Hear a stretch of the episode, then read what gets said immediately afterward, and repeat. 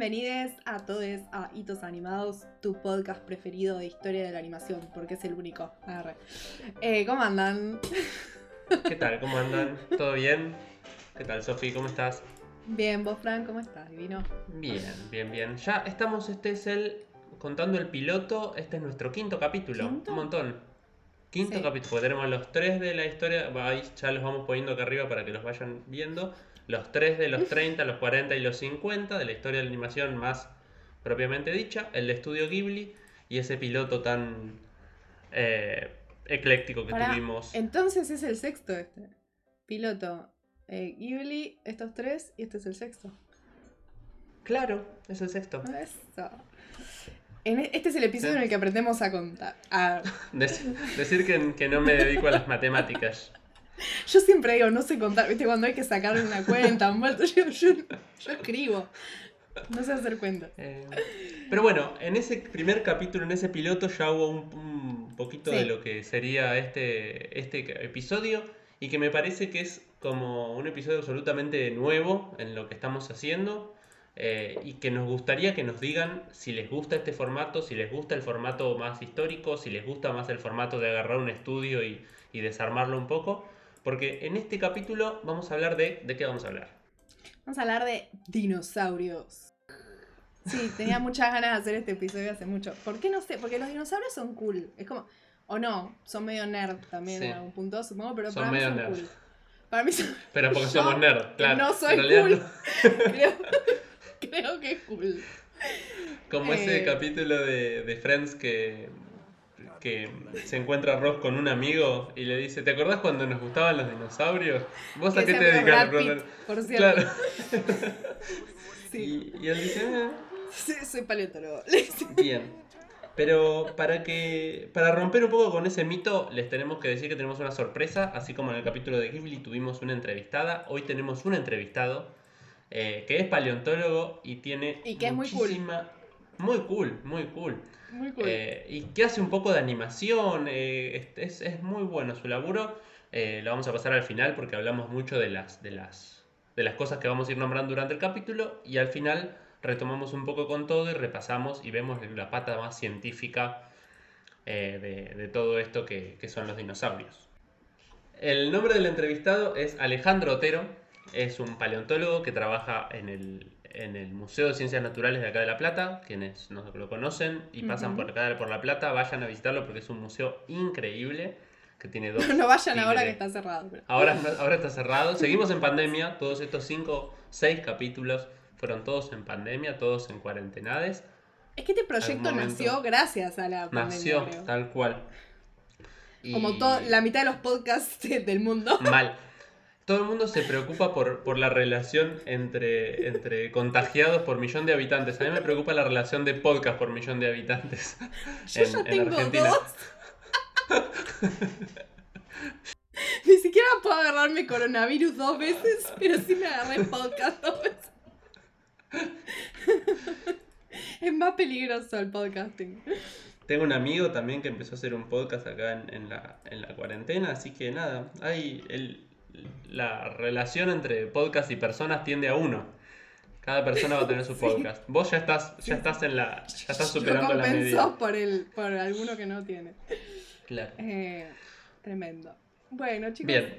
Bueno, volviendo a los, volviendo a los dinosaurios, ¿no? Porque nos notamos un poco cuando estábamos planificando ideas para capítulos, cuál es, hay como una especie de obsesión o una, una relación muy marcada entre la animación y los dinosaurios. Aparecen en muchas veces, aparecen en muchos hitos, aparecen eh, en muchos hitos animados, hay dinosaurios.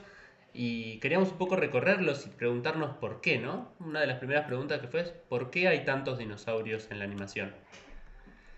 Sí, yo creo que, como hablando un poco más desde lo académico, eh, que todo lo que tiene que ver con animación no ficcional, eh, o una gran pata de la animación no ficcional, eh, tiene que ver con reconstruir aquello que no puede ser capturado indicialmente por una cámara fotográfica o de cine, ¿no? Hay ciertas cosas, ciertos fenómenos naturales que son reales, que existen o que existieron, como en este caso, que, que por más que son parte de la realidad no podemos filmar, ya sea porque son invisibles porque son demasiado pequeños, demasiado grandes, por ejemplo, lo que sucede dentro de una célula. No sé si se puede filmar por ahí, hoy en día se puede, la verdad, con esos microscopios modernos que hay, no lo sé. O algo que es muy lejano o muy grande, un proceso geológico que, dura millones de años. O muy rápido o muy lento. Exacto. Y obviamente, también dentro de ese espectro de las cosas que no pueden ser capturadas por la cámara, eh, está todo aquello que sucedió antes de que se inventaran las cámaras. Y ni hablar todo aquello que existió antes de que se inventaran los humanos. De que alguien inventara los humanos, alguien se mandara esa cagada. Tal cual. Así que, eh, por supuesto que los dinosaurios eh, son parte de esto, pero bueno, también lo son muchas otras cosas. Entonces, ¿por qué la animación está tan obsesionada? La animación, el cine, pero particularmente la animación porque es la forma de llevar los dinosaurios al cine.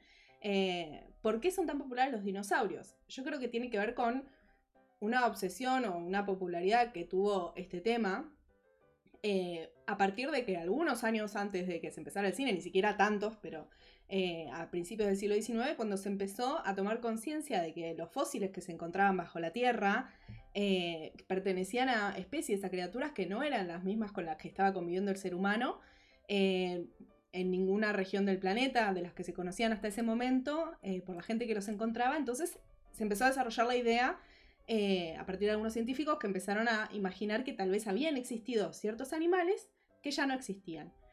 Y eventualmente se les llamó dinosaurios, así como en general, a todo ese grupo enorme de animales del pasado.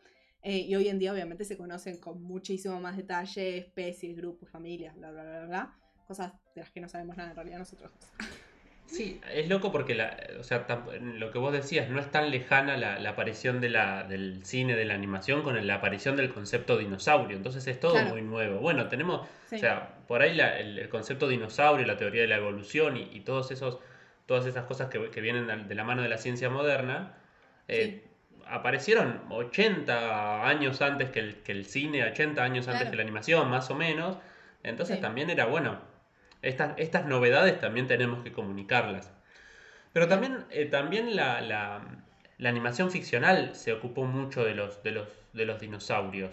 Eh, pero porque también me parece que ya sabiendo un poco la... Eh, cuando sabes, bueno, no hay más dinosaurios, ya se murieron, se extinguieron, tiene como esa cosa dramática que la vemos reflejada en las distintas, como la, sabes que es como ver la pasión de Cristo, digamos, sabes que se va a morir, ya está, ya sabes desde un principio que, que se va a morir, que no, no va. Entonces tiene como esa cosa de, bueno, ¿cómo se va a morir? Con, Cristo ya más o menos lo, sabemos de algún, de algún libro y algún sacerdote que nos lo dijo.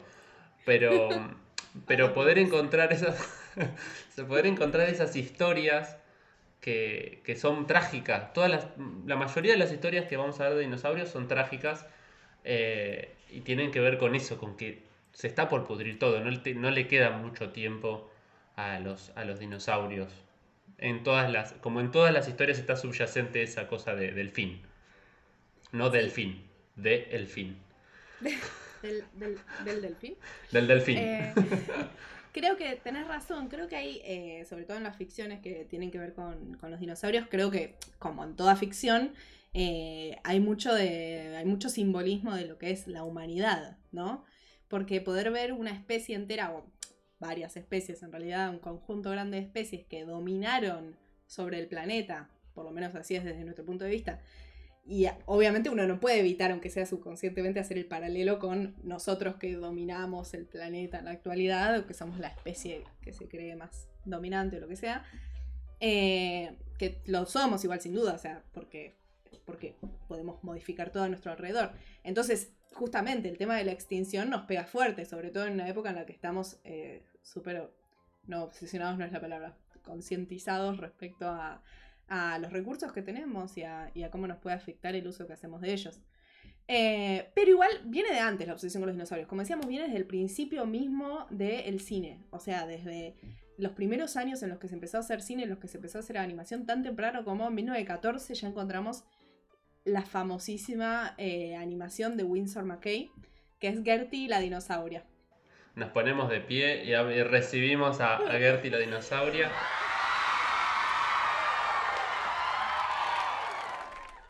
Sí, Gertie la dinosauria no te diría que es la primera animación que se hizo, pero sí es la primera animación donde un personaje es un personaje. Antes las animaciones, las de Blackton, las de... No mm, llegan a ser animaciones, eh, animaciones, sí. Sí, las de Milcol, todas Sí. esas no- son animaciones, pero son cosas que pasan, son cosas que se van sucediendo. Todavía no tienen en, el formato. en la ¿no? película.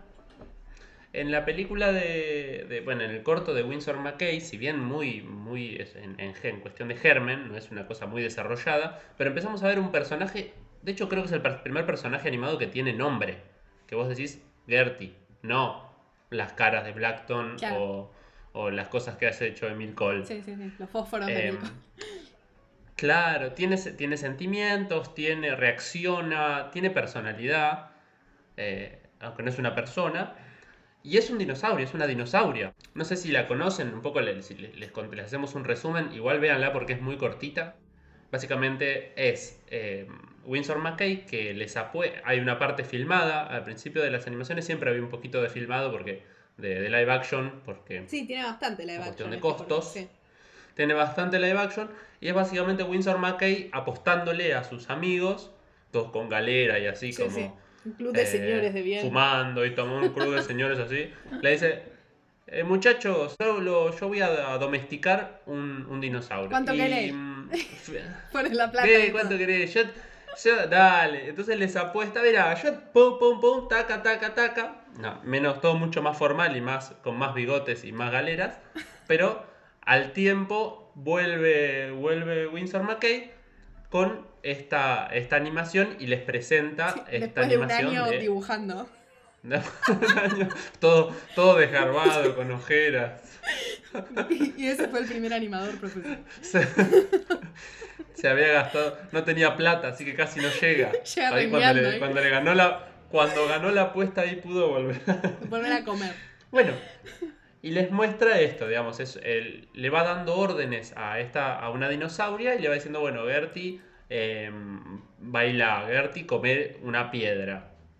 Gertie, no sé cuánto. Y está la filmación de la filmación, ¿no? Porque es como que él está proyectando esta animación frente a ellos. eh, y, se- y ahí se vuelve todo muy meta, ¿no? Es como que él empieza a interactuar con la dinosauria, Sí. primero oralmente y después incluso a través de la imagen, porque él como que en un momento se mete dentro de la animación, eh, que es algo que vimos ya en otros capítulos, que, que se volvió a hacer ese recurso. Es la primera vez esa cosa de Claro. relación creador-criatura en la Sí. animación, que se repite un montón, también es la primera Sí. vez que se, que se utiliza ahí. Eh, tuvo bastante repercusión Gertie. Por ejemplo, unos años después, eh, cuando Buster Keaton en 1923 hizo una película que se llamó Three Ages, en la que es, es Buster Keaton en tres momentos de la historia, y uno de ellos es en la prehistoria, y está él con un dinosaurio, porque todos sabemos que Buster Keaton es de la era de los dinosaurios. Nada, él dijo que él había visto Gertie y que desde que había visto Gertie unos años Claro. antes, un par de años antes, cuando era adolescente, eh, le había gustado tanto que él había, soñaba con montar un dinosaurio desde que había visto esa película. Entonces, digamos, tuvo una influencia. Después, eh, otra gran, que vos, vos sabés mucho más, Sofi, sobre esto, porque es más tu, tu área de investigación, es el, digamos, la gran portadora de dinosaurios durante la gran mayoría del tiempo fue el stop motion. Claro, sí.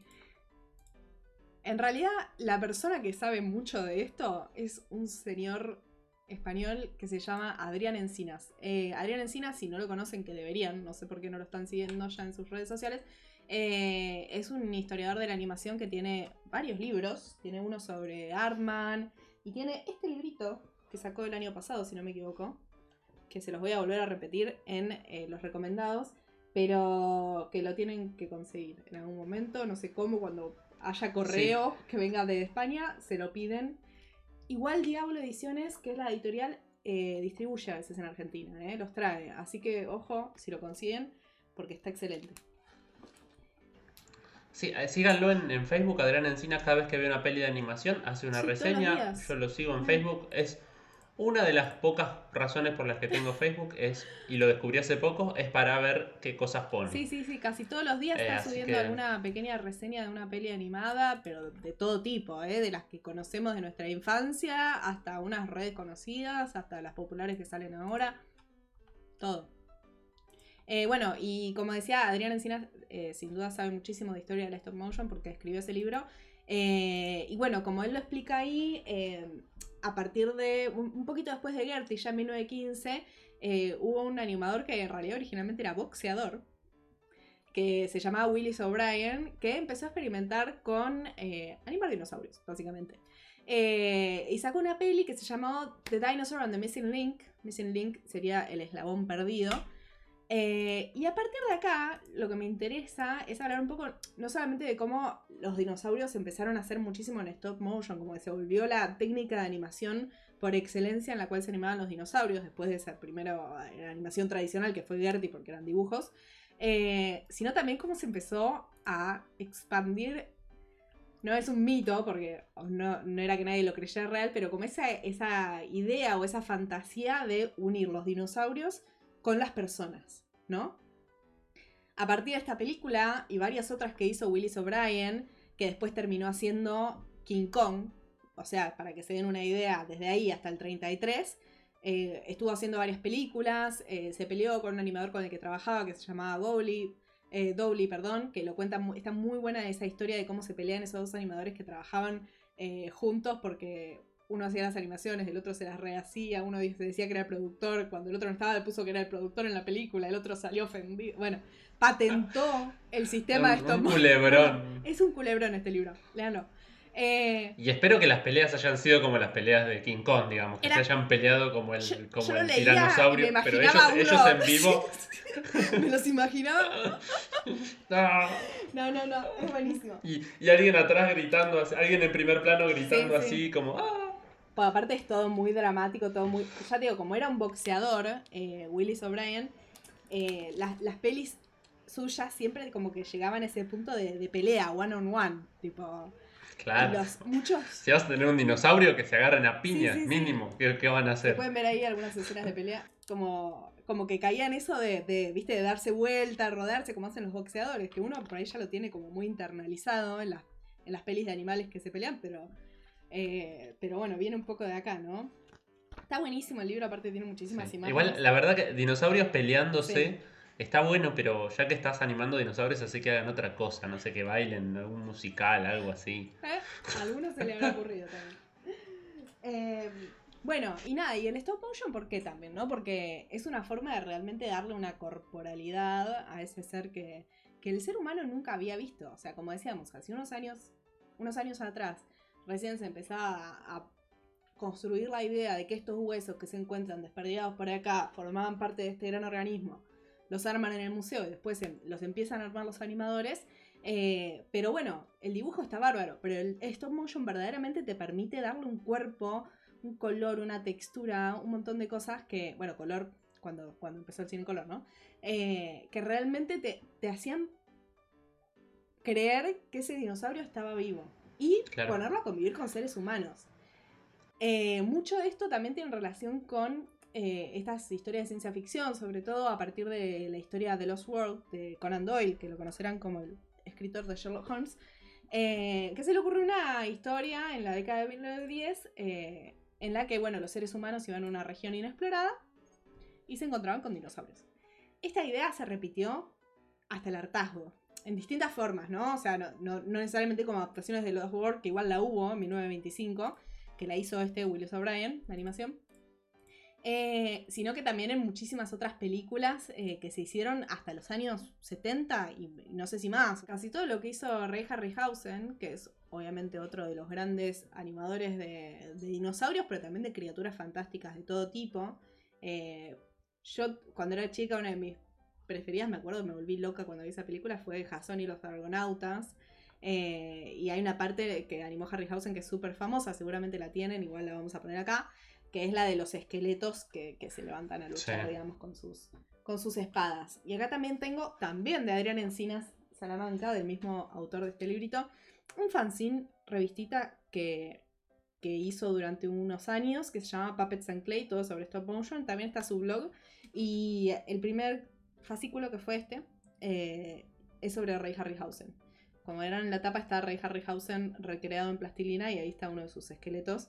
Eh, y nada, está bueno, tiene una entrevista a Harryhausen que también está en su blog, así que está buenísimo. Si los pueden conseguir, consíganlos. Si pasan por España alguna vez, se los piden y él se los manda. A cambio de dinero, obviamente. Eh, yo, no sé si, yo no sé si está a la distancia permitida España. Porque Distanciamiento Eh, sí, no, bueno, en algún momento. El problema acá es, viste, con el tema del correo. Pero bueno, en algún momento, si se pueden agilizar esas cosas, por ahí eh, va a ser más fácil traer libros buenísimos de animación de otros países. Sí, bueno, también un poquito por esa época eh, hay distintos personajes que se encontraron con dinosaurios, distintos personajes conocidos de la animación que se fueron encontrando con dinosaurios. Tenemos el caso de Félix, Félix the Cat eh, Trifles with Time. Básicamente está comiendo basura. Las historias de Félix el gato no tienen mucho, mucho, atrás, mucho argumento. Se encuentra con un viejo que maneja el tiempo, le da una moneda, el viejo lo lleva al pasado, se encuentra con un dinosaurio, hay un perro dinosaurio que lo corre, se asusta, vuelve en el tiempo y dice, bueno, mejor no viajo más en el tiempo.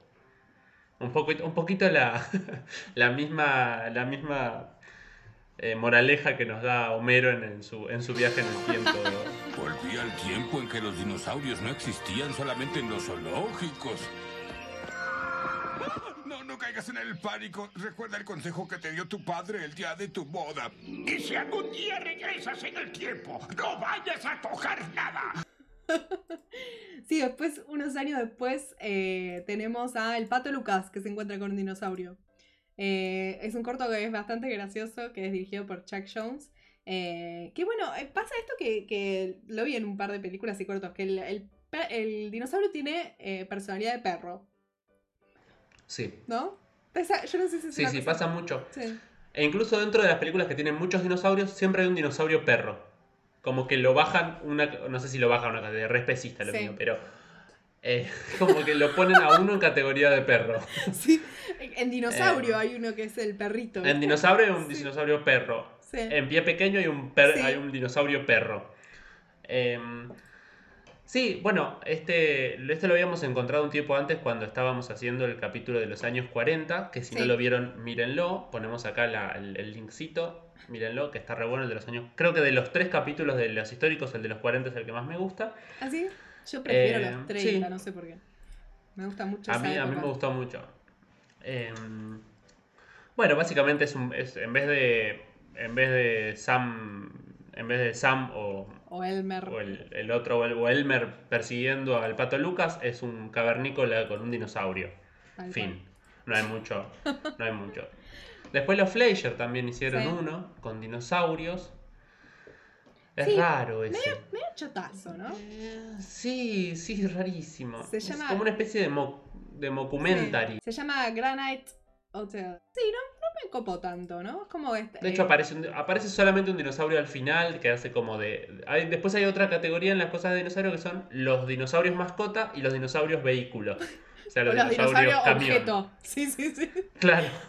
los dinosaurios escalera. Claro. Em, que es los picapiedras, básicamente. Tal cual. Bueno, esta es una especie de. Esta es una especie de los picapiedra en el que te muestran un, hotel en la edad de piedra y nada, como juegan con un poco cómo sería la, tecnología si, conviviésemos con los dinosaurios. La verdad. Obviamente los usaríamos de camión de bomberos. Como en este Tal cual. Sí. Si yo tuviera un dinosaurio, lo usaría de camión de bomberos. y bueno, y en ese mismo. En ese mismo año sale, que acá con un poquito más de seriedad, métele.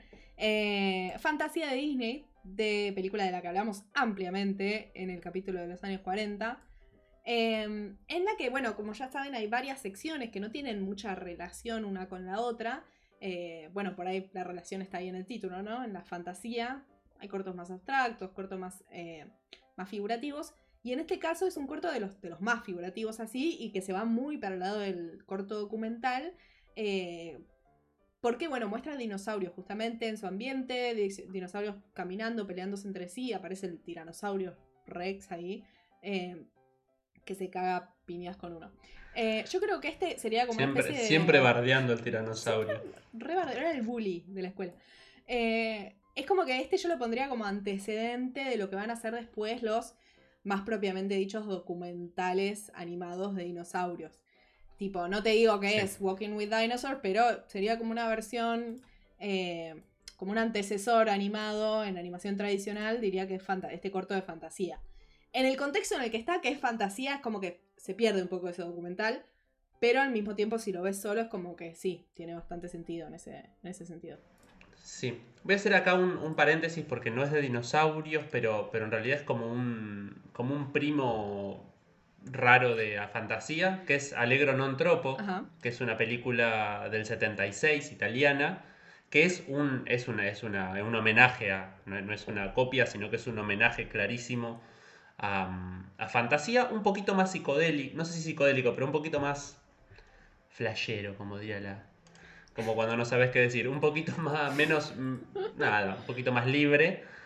Eh, y tiene una parte que es como una copia a esta parte de, de la, de la primavera de Stravinsky, que va contando como toda la evolución, pero con animales más raros, menos como si fuese en otro planeta. Que es, una, es un buen paralelismo, una buena cita. Re linda, re linda película.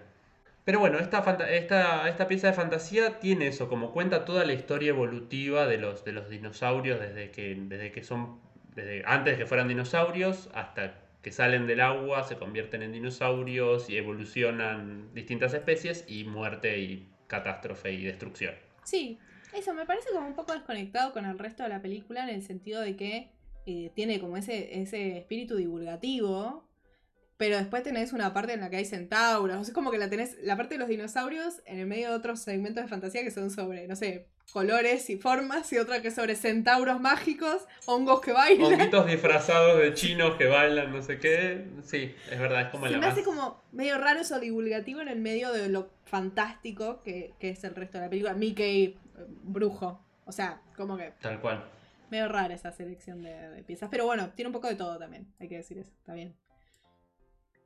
Bien, bueno, y seguimos siempre en algún momento de los capítulos, no sé si en todos, pero siempre nos vamos a, a Checoslovaquia o República Checa como es ahora. Es que en animación que es tiene alguna cosa. imposible. En No animaciones es imposible salir de ahí. Y hay una película del, del 55, Journey to Beginning of Time, de Karel Seman, que fue el director, pero que también animó y con otros, con otras personas con muchos nombres checos y letras que no sé cómo se pronuncian. Es una película también de este estilo, de por alguna razón los humanos terminan conociendo a los dinosaurios. Son nenes que viajan por un río y ese río, mientras más para atrás van, o entre- mientras más avanzan en ese río, más para atrás van en el tiempo. Básicamente eso- esos nenes van como encontrando distintos dinosaurios, los van anotando, tiene como una cosa medio documental porque no es Mm. que no es que los nenes se involucran y montan a los dinosaurios, y no sé, como que tiene como esa cosa de- del, del- del humano espectador Claro. sin intervenir demasiado, no es que, no es que los humanos conviven con los dinosaurios. Eh, están muy bien los efectos, digamos, hay, hay cosas que están muy bien combinadas, lo que parece animación con lo que es imagen filmada, con lo que tal vez sean marionetas, como que están muy bien, muy bien mezcladas las técnicas, como no sabes bien qué cosa es qué cosa. Eh, sabes que cuando hay un dinosaurio no, puede haber, no lo pueden haber filmado, pero no, es, no se nota tanto esa cosa de un plano atrás, un plano adelante. El, el trucaje está bastante bien, Sí, es eh, bien disimulado. eso también es algo ¿no?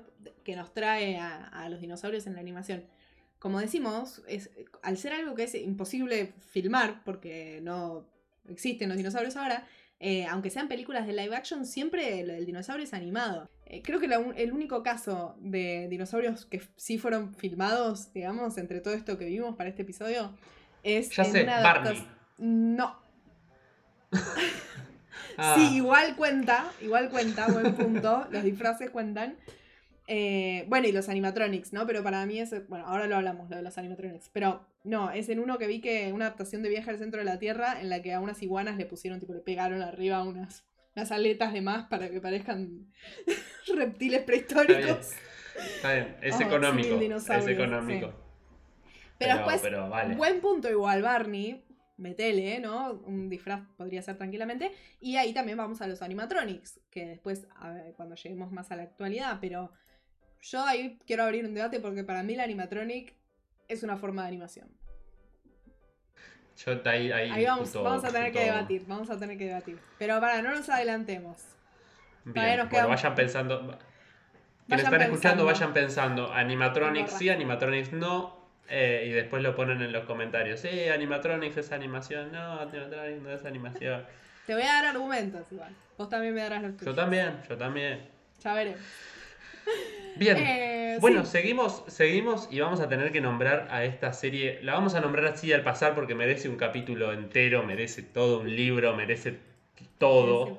Todo. Eh, si uno se imagina dinosaurios conviviendo con seres humanos y animación, no queda otra que pensar en Pedro Picapiedra y Pablo Mármol. Que después yo me enteré que en, que en, que en inglés tienen otros nombres. Son Sí, Fred y Barney. Fred y Barney. No lo puedo creer. Malísimo. Vi capítulos, algunos capítulos para esto. Pedro y Pablo, viejo. Está Para bien mí- igual. Pero Ah, sí. si lo pensás más todavía y no, te, no quiero que te explote el cerebro en este momento. Pedro es porque suena como piedra. Claro. Es un chiste. Le pusieron Pedro porque Tal cual. Pedro pica piedra. ¿Sabes?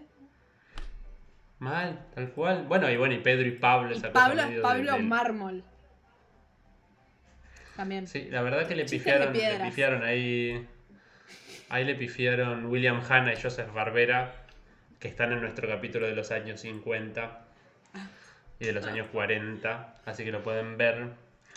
Em, pero bueno, ahí un poquito los picapiedras lo vamos a tocar así como muy, no solo porque tienen su propio universo, sino porque los dinosaurios realmente me parece fantástico esto que hicieron. Los dinosaurios no son protagonistas, vos no, los dinosaurios están ahí como decorados, Sí. excepto Dino, que es el- el- la mascota. Sí, también. bueno. Y me parece que, me parece que está muy bien, está tan bien construido el universo de, de los picapiedras que no te necesitan mostrar al dinosaurio. Ah, no, este dinosaurio. Están ahí, tranca. Son objetos. Eh, son objetos, son cosas, están de fondo, no interactúan.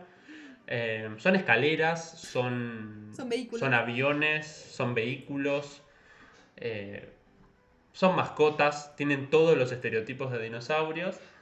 Pero, mm, pero la verdad que es, es muy divertido eh, los picapiedras. Bueno, nada, los picapiedras, su, su función histórica dentro de la animación y dentro de la televisión es incalculable. Digamos, son la primera serie animada prime time. La animación limitada es una serie que, que toca temas que en esa época no se tocaban tanto. Vilma embarazada, como que tiene un montón de cosas. Vilma embarazada en cámara, no había mujeres embarazadas en una serie. Ellos dormían juntos y se iban a dormir en la misma cama, que eso, eso era El muy famoso raro. pillow talk, ¿no? La pareja en la cama Tal charlando cual. de las cosas de su día. Y un poco me parece que hay dos cosas. La animación tiene la ventaja de mostrar cosas que no se pueden técnicamente mostrar con una cámara y hablar de cosas que es incómodo hablar. Digamos, por Mm, eso me parece sí. que la, la importancia de, de la animación como, como técnica, como género, como, Sí. como lenguaje, porque un poco te ablanda, te baja, los, te baja las defensas. Si vos por ahí estás viendo una animación, te das cuenta que bajaste las defensas y te entraron como Sí, eh, te, te hicieron pelota, te contaron algo, te dijeron algo, te hablaron de un tema que, que, que la misma, el mismo live action le cuesta hablar.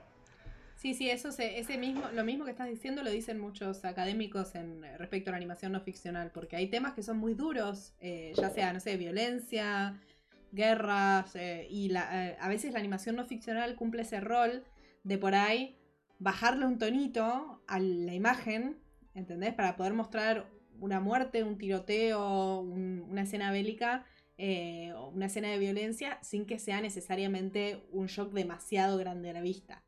Y a veces también con su capacidad simbólica, eh, la animación puede transformar eso que sería imposible mostrar de otra forma eh, para poder ponerlo en pantalla de alguna forma. Por ejemplo, este es un ejemplo medio extremo, pero está bueno eh, en términos semióticos. Hay un documental que se llama Breaking the Silence, también de los 90, que es sobre abuso infantil, por ejemplo. Y las historias que cuentan los niños se representan con animaciones, pero son muy simbólicas. No es una animación que por ahí muestra literalmente al padre pegándole al hijo, sino que el padre se convierte en una especie de monstruo con muchos brazos, que es como que te- tienen ese recurso simbólico. Entonces, eh, tal cual, eso que decís muchas veces se toma como recurso, como en este caso puede ser en algo ficcional, eh, pero también en, en la animación no ficcional para bajarle un tono y poder poner en pantalla cosas que no sería aceptable mostrar por medios indiciales.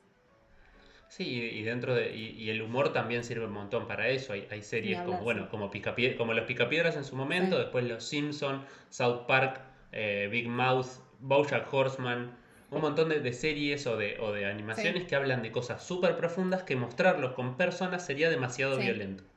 Entonces, bueno, está bien, nos fuimos, nos fuimos a la mierda de los dinosaurios, No, pero no, no, bueno, pero quería, quería como, Seguimos en tema como porque nombrar. Por ejemplo, si vamos al siguiente, a la siguiente película que tenemos en nuestra lista, Ah, me encanta. que es Pie Pequeño, 1988, unos años después, eh, también tocan un tema, porque la estaba viendo y yo estaba pensando, esto es duro para mostrarlo, que es que ni bien empieza la película, a Pie Pequeño se le muere la madre enfrente de sus ojos, y mm, es muy triste esa escena. Como vos decías antes, ya sabemos que todos los dinosaurios se extinguen, y también ya sabemos que todos nosotros nos vamos a morir algún día, pero aún así no deja de ser triste ver a un nene que pierde a su madre y que llora y que la madre le dice anda a buscar el valle encantado. Ah, Sí, un poquito esto de, de- de pie pequeño y muchas películas de dinosaurios eh, tienen como esta cosa medio eh, religiosa, religiosa en cuanto a judeocristiana, digamos, esta cosa Mm. de tener que viajar y salir de un lugar en el que estás mal, viajar en grupo con gente, con, un- con una manada, para llegar a una tierra prometida. La, la cosa de la tierra testamento. prometida, claro, tal cual, tiene mucho de los dinosaurios.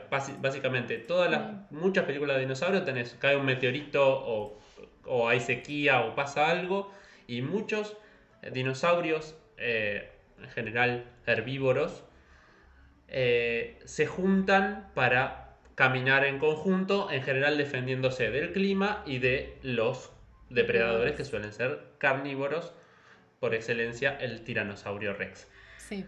Eh, bueno, este, este caso son, son, son dinosaurios chicos, son nenes que de- por alguna razón se fueron quedando o huérfanos o perdieron el contacto con sus padres porque una falla, un movimiento sísmico hizo que, que se separaran.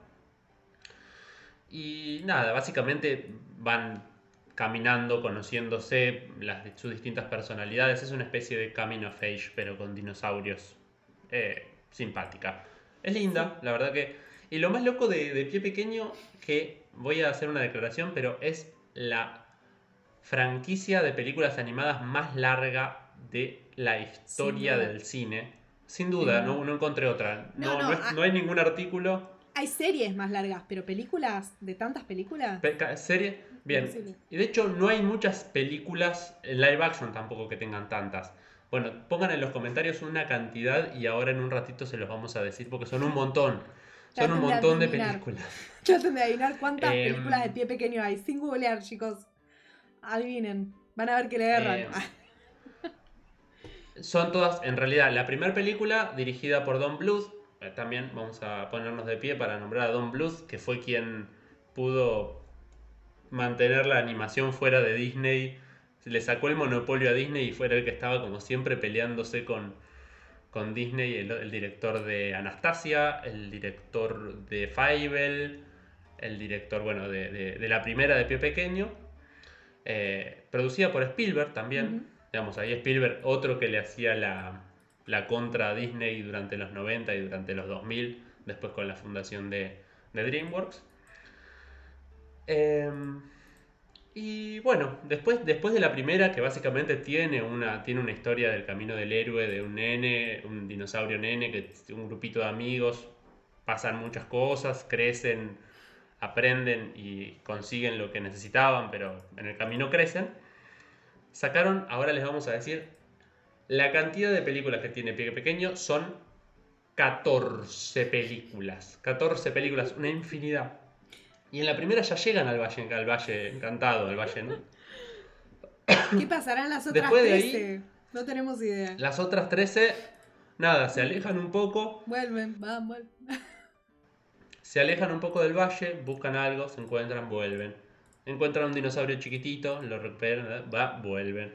Nada, no pasa nada en todas las películas, son todas malísimas. Por suerte Don Bluth no manchó sus manos en eso. Pero, pero bueno, nada, si no la vieron, si no la tuvieron en VHS, yo la vi por primera vez hace poquito, me gustó, muy linda, muy bien animada. Esas películas de los 90 que, bueno, de los un poquito antes de los 80. Sí, tiene fondos la rompen toda. eh, está bueno.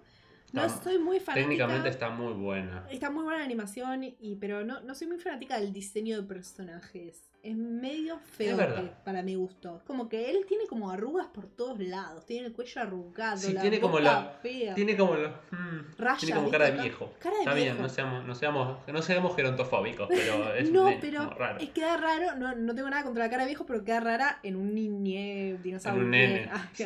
Es como especie Entonces, de Benjamin Button. Sí. Todos los personajes tienen algo como grotesco y extraño en la cara Que igual a mí de chiquita me encantaba, no voy a decir que no funcionó eso, pero ahora que la veo, la veo como medio feota. Pero los, Sí. los fondos me encantaron. eh, mi, la, la vez que la vi ahora hace poquito me gustaron bastante, están buenos. Sí, tiene como esa cosa medio ñoña de las películas de, de- de los 80, como de que habla como es muy expositiva. Hay, hay voz en off. Sí, hay voz en off. sí, como que todos los personajes. Narra todo hay lo que voz en- hacen. Ay, no me acordaba que había voz en off. Hay una voz en off que narra Ah. todo lo que hacen los personajes a lo largo de la película. Es verdad, es verdad, claro. Bueno, Qué pequeño y además estaba cansado, arriba, pero siguió caminando. arriba de eso le pone el pie pequeño y dice, estoy cansado, tengo que seguir caminando. Dale, dale. Camina. Camina, déjate joder. Eh, pero es una peli súper linda, mírenla. Es dentro de las películas que uno tiene que ver de animación. Está a pie pequeño. Yo la vi a los 30 años, habiendo visto muchas películas de animación. Me costó, pero acá estoy. Eh, véanla. De fondo, ni siquiera véanla un sábado a la noche, porque véanla un día. Ahí. Bueno, Cuando estábamos. pre- Sí. sí. No, no, eso. Que Cuando estábamos preparando. Porque yo esto no lo vi. Este es espectacular. Necesito que me cuentes cuando estamos preparando es este capítulo, le digo, le digo a un amigo, a Fer, que, que vive, en, que vive en Francia, un, un amigazo. Che, estamos haciendo el nuevo capítulo del podcast, de no sé qué, estábamos charlando. Me dice, obvio que van a hablar de esto que les voy a decir ahora. No, me, quer- me quiero morir, tal cual. ¿Y de qué voy a hablar? A mí me gusta mucho, me gustan mucho, mucho, mucho las cosas que juxtaponen dos cosas. Vos tenés algo y esto. Bueno, nadie lo juntó antes. Bueno, juntémoslo, ya fue. Juntémoslo si veamos qué sale. Como Snakes on a Plane. Por ejemplo, Snakes on a Plane es un gran ejemplo. La, eh, Monstruos contra Aliens, otra película animada que me parece fantástica. Batman Eh, también, Superman. Monstruos y Aliens, pum, los juntan. Bueno, Batman versus Superman.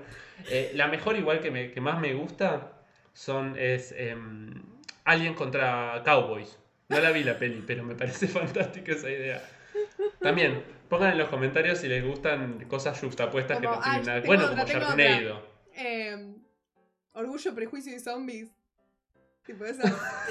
que Sí, tal cual. Jane Austen Bueno. con zombies. Eh, Blácula, con de Blácula. em, bueno, y después Alien, sí, Alien vs. Cowboys me parece fantástica. Bueno, y hay una que tiene dinosaurios que se llama Cadillacs y dinosaurios. O sea, alguno, alguien, alguien que está escuchando, ¿nunca le escuchaste nombrar Cadillacs y dinosaurios? en mi vida. Miedo. ¿Qué es? Cadillacs y dinosaurios es una serie, básicamente tiene esos dos componentes. Cadillacs y dinosaurios. Ok. Voy a ¿Cómo se idea. junta eso? ¿Cómo se junta eso? Te lo, lo bueno es que te lo explican todo en la introducción, porque básicamente Claro. tenés que básicamente entender por qué hay Cadillacs y dinosaurios. Sí, Es- la- es la- un la cómic televisión te que lo hicieron- que explicar todas las veces. Tal cual. Es un cómic que lo pasaron a videojuego. Es un beat'em all, típico beat'em all de los fichines del Sí. principio de los 90 o fines de los 80, que vos ibas pegándole a todo lo que aparecía. Sí. Básicamente es una cosa tipo Mad Max, una- un, planeta Tierra postapocalíptico, en el que por alguna razón nadie sabe, los dinosaurios vuelven. a- na- no sé, ni se gastaron en explicarlo. Viste que nosotros siempre las otras cosas de animación o, o por qué los, las personas conviven con dinosaurios, hay una Hay un explicación. motivo, Bueno, sí. entraron por un túnel, una máquina del tiempo, algo. En estos no. sí. Volvieron los dinosaurios. ¡Pum! Aparecieron. Fin. Y así, toda una cosa muy hostil. Y obvio, ¿quién puede salvar a esto? Un hombre blanco heterosexual muy machote. Con un Con una Cadillac. camisa. Con un Cadillac, claro que sí. Mecánico. Ah, obvio. Entonces, claro. como él es mecánico, es yankee, Sí. tiene Cadillacs y no sé qué, pero es ecologista. Él quiere salvar a los dinosaurios porque básicamente imagínate que si vos tenés aldeas tipo Mad Max, estás Claro. ahí viendo cómo cazarlos. el mango. Para, estás ahí, estás jugando cómo juntás el mango para que te crezca un choclo. Te aparece un, te aparece un triceratops, te barre la aldea, cagada. Claro. Bueno, él es una especie de western que armaron, animado, donde, los, donde él y sus amigos con Cadillacs van arreando y van resolviendo tratando de cuidar a los dinosaurios. Es una locura. La verdad que es una serie, tiene es, es buenísima, tiene 13 capítulos, yo vi algunos así separaditos. Siempre tiene esa cosa súper expositiva, como decíamos, de los dinosaurios están atacando el valle, hay que matarlos. No, y Jack Terrence, se llama Jack Terrence. Jack, no, Jack, Jack Tenrek. nada, él dice, ah, no, hay que salvar a los dinosaurios. Ah, siempre Jack Terren queriendo salvar a los dinosaurios. Sí, ya lo salvé. Nada. Qué loco que en ese mismo año hay como. Hay dos cosas más que tenemos de ese mismo año. Una que es como mismo 93. nivel de. mira, 1993. Una que es mismo nivel de bizarreada. Mira, mucha falopa. Y otra que es como, bueno, lo más épico de, de que todo el mundo La conoce, película. la película de los dinosaurios. Eh, pero vamos con lo falopa primero, ¿no? Porque. Vamos con la falopa. Esta es, esta es otra cosa que yo. Esta, Cadillacs y dinosaurios, yo te digo, che, si me preguntás, ¿querés verla? Sí, te digo, mírala, porque está bien. Esta otra que les vamos a decir. No, ti- no tiene, no, tiene, no tiene ni pies ni cabeza. Yo es una de las cosas más malas que vi en los últimos tiempos. Es una película que se llama We Are Back, A Dinosaur Story, Ajá. del 1993. Vos decís, ¿quién la hizo? ¿Un pelagato con tres mangos? No. La produjo el mismísimo Steven Spielberg en su búsqueda de dinosaurios y dinosaurios. No sé si estaba como. No sé qué carajo le pasó en la cabeza. Obsesionado, pero no sé por qué puso plata en esto, porque es, lo, es una locura. Una película de animación. eh, creo que está animada por Amblin, que Amblin es lo que después fue eh, DreamWorks, o sea, top, top class, como diría un amigo. Eh, básicamente es un científico viaja en el tiempo, rapta a unos dinosaurios, les da de comer un cereal que los hace inteligentes, Claro. porque este científico era un científico bueno que quería cumplirle los deseos a los chicos. Y como él Ah. había escuchado que los chicos tenían el deseo de ver dinosaurios vivos, ¿qué se le ocurrió? Raptar dinosaurios y llevarlos a Nueva Y York. darle cereal. Y darle cereal. Claro. ¿Qué? Pero, ¿qué? El tipo este, el viejo este, cuando les da el cereal y les dice, bueno, vayan, a- los voy a dejar en, los voy a dejar en Nueva York, a dinosaurios, los voy a dejar. Ustedes encuéntrense con esta señora. Le dice dos cosas. Encuéntrense con esta señora y tengan cuidado con mi hermano. Así, es el, es el, el malo más mal presentado que vi en mi vida. Tengan cuidado con mi hermano porque es muy malo. Bueno, vos vas, los dejas, los tira en el agua. O sea, imagínate que se, se tomó todo el trabajo de ir a buscar dinosaurios Y y, los tira en el agua de, Ma- de Manhattan. Lo deja en el agua de Manhattan. Claro. Y los rescata un nene que estaba en una balsa, de casualidad. y el nene se encuentra con los dinosaurios y los rescata, los sube a la balsa, dinosaurios en una balsa. Y llegan a Nueva York. Nada. Encuentran una nena que la nena pobre no le dan ni un puto rol en la película más que ser el interés sexual amoroso, sexual no, pues son nenes, pero un interés Romántico. romántico, del, del otro nene de 13 años. Viste que en los 90 todo el mundo tenía que terminar con alguien, si no Sí, terminaban no, emparejados No había película. no servía. Bueno, nada, a la- le meten una nena pobre que se enamora a los 3 segundos sin conocerle, un nene rancio que estaba con ¿Para unos qué, dinosaurios. ne- ¿Para qué necesitas un interés romántico en una película en la que hay dinosaurios? ¿Por qué? ¿Por qué? Bueno, cuestión que justo había un desfile, les voy a contar un poco, porque ni la miren. O sea, básicamente, o sea, si quieren mírenla para... El spoiler Pues no cuenta si la película es mala. No, por no, es malísima. Em, justo hay un desfile de esos desfiles de, de globos que hay en Estados Sí. Unidos. Que muy convenientemente para la trama, ellos pasan y se dan. y pasan como si fuesen inflables. Muñecos, Hasta claro. que obviamente se dan cuenta que son dinosaurios, se arma todo un lío, excepto los nenes que están contentos porque vieron dinosaurios, bueno, no sé qué, se separan. El nene dice que quiere ir a un circo. Tenía muchas ganas de ir a un circo. Que estaba en el Central Park. Ese circo estaba. Estaba. eh, era el dueño de ese circo, ¿quién era? El hermano malo. Sí, el hermano malo del científico. ¿Por qué? Entonces, el científico que le dijo dos cosas. Ah, la señora nunca llegó, llegó tarde. Cualquiera la señora, verdad. Se olvidaron de incluirla Que el guionista. El guionista. Tenía para una sola mujer y bueno, el interés romántico del nene, nada Claro, más. ya, ya hay una. Ya estaba, ya hay una mujer, ya estaba. No, no meta más. No meta más mujeres que complican la cosa a la mina. Claro, son mala suerte. Son- bueno, y entonces, eh, no me acuerdo cómo el, el malo este los engaña a los nenes, los nenes terminan esclavizados, porque era un circo que encima era un circo que daba miedo. Claro. Entonces, Obvio. Pero ¿por qué, era un, ¿por qué era un circo si da miedo? ¿Por qué no hacen que es una casa del terror? Bueno, nada, no tiene nada ni pie. Entonces engañan a los nenes, los esclavizan a los nenes Claro. y los dinosaurios para salvar a los nenes se esclavizan ellos. Claro. Nada, entonces les, este malo le saca la inteligencia a los dinosaurios, Uh. no me acuerdo cómo, pero debe ser con otro cereal de Claro. otra marca. De otra marca. Eh, y nada, los dinosaurios se vuelven malos. En un momento se descontrolan los dinosaurios, están por comerse a todo. Y cae al final otra vez el científico bueno para salvar las papas, que podría haberse hecho cargo de los dinosaurios de una forra vez. En vez de haberlos dejado ahí, se hacía cargo de todo. Y nada, los dinosaurios terminan en el museo, pero vivos, como una exposición. Pero también terminan como Mira, nada. no la voy a ver. en el museo. No la voy a ver, pero así como Nadie. la contaste, es súper entretenido. Eh, rarísimo, rarísimo, Rarísimo, Personajes que no, no, no tienen ni pie ni cabeza. Malísima, malísima. Pero aparte está bien animada, ¿eh? Si vos ves, Claro, claro, está bien animada. Excepto, Sí, algún- excepto en algunos momentos que te das cuenta que se quedaron sin presupuesto porque no están bien recortadas las cosas. Dijeron, ¿qué estamos haciendo? es- Y dijeron, ya ponemos. Está, largala como está, largala como está. Sacá el animatic. Bueno. Tal cual. Déjalo así. No, no, increíble. No, no, no. Increíble que esto lo- además se haya hecho en el mismo año que Jurassic Park, chicos. Jurassic Park. Vamos. Ahora, ahora-. No cantemos en al unísono porque Zoom nos, nos hace esa, esa, esa- Sí, pero, sí, ya, ya todos tuvimos eh, cumpleaños por Zoom y sabemos que eso no funciona. Ay, qué horrible. Qué horror.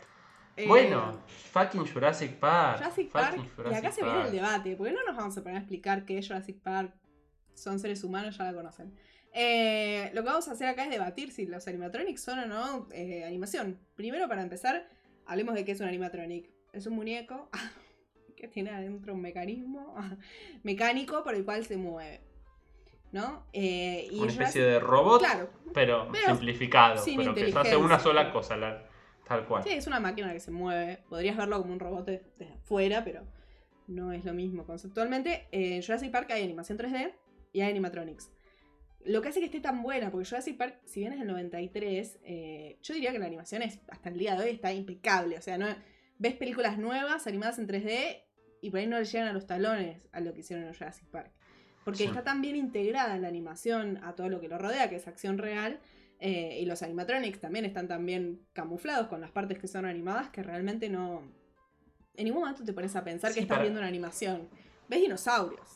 Para mí también es, es, es el, es el es sucia, es como Sí, no sí. es una cosa prolija. Está muy bien lograda esa cosa de son dinosaurios, está todo sucio, llueve, es de noche, Claro, tiene no como esa cosa de peli Eso de es terror. clave. Sí. Si bien, La oscuridad. si bien no es peli de terror, no es peli de- no sé si la, la- la pondría No. dentro de peli de terror porque es más de aventura, más de acción. Pero tiene momentos. pero tiene esa cosa de peli, de- esos momentos de terror que Sí. son muy alien, ¿viste? Sí. Tienen como esa cosa Es la, la de clave que de no, Alien no ves. Es esa.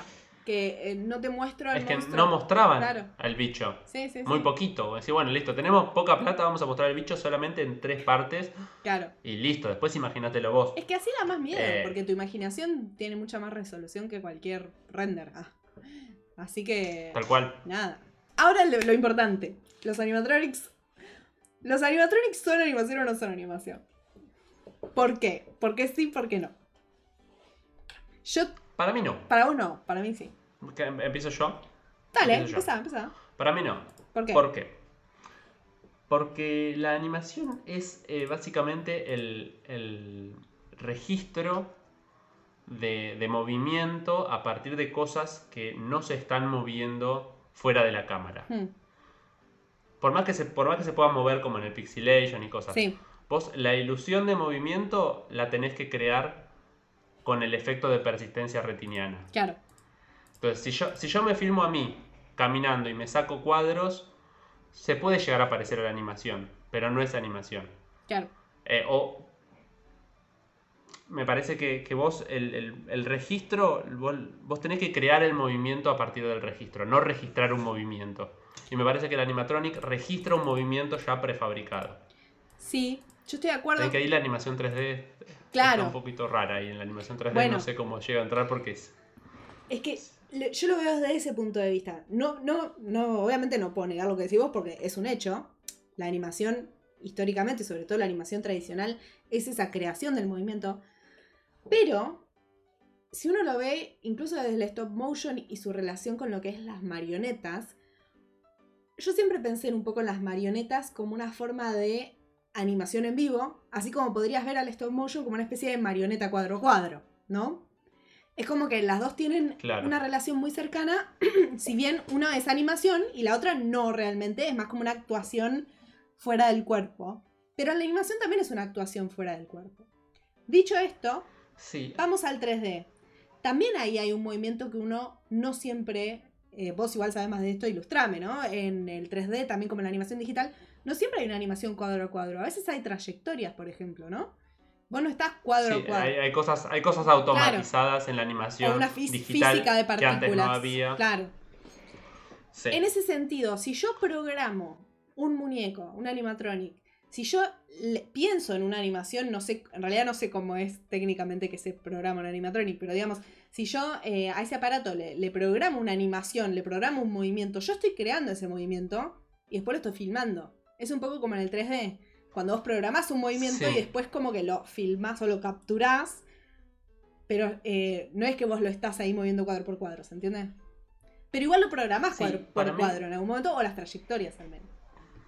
Sí, para mí la animación también tiene algo de no performático que sí tienen los animatronics y sí tienen las, las marionetas. Ajá. Vos cuando cuando haces una, una anima- cuando pones a, a- está bien que la, la animática está programado, pero cuando te pones a, a- hacer marionetas y a mover marionetas o cuando te pones a actuar o cuando Sí. pones a registrar algo del animatronic que se está moviendo, es performático porque El está vivo. pasando en el momento Claro.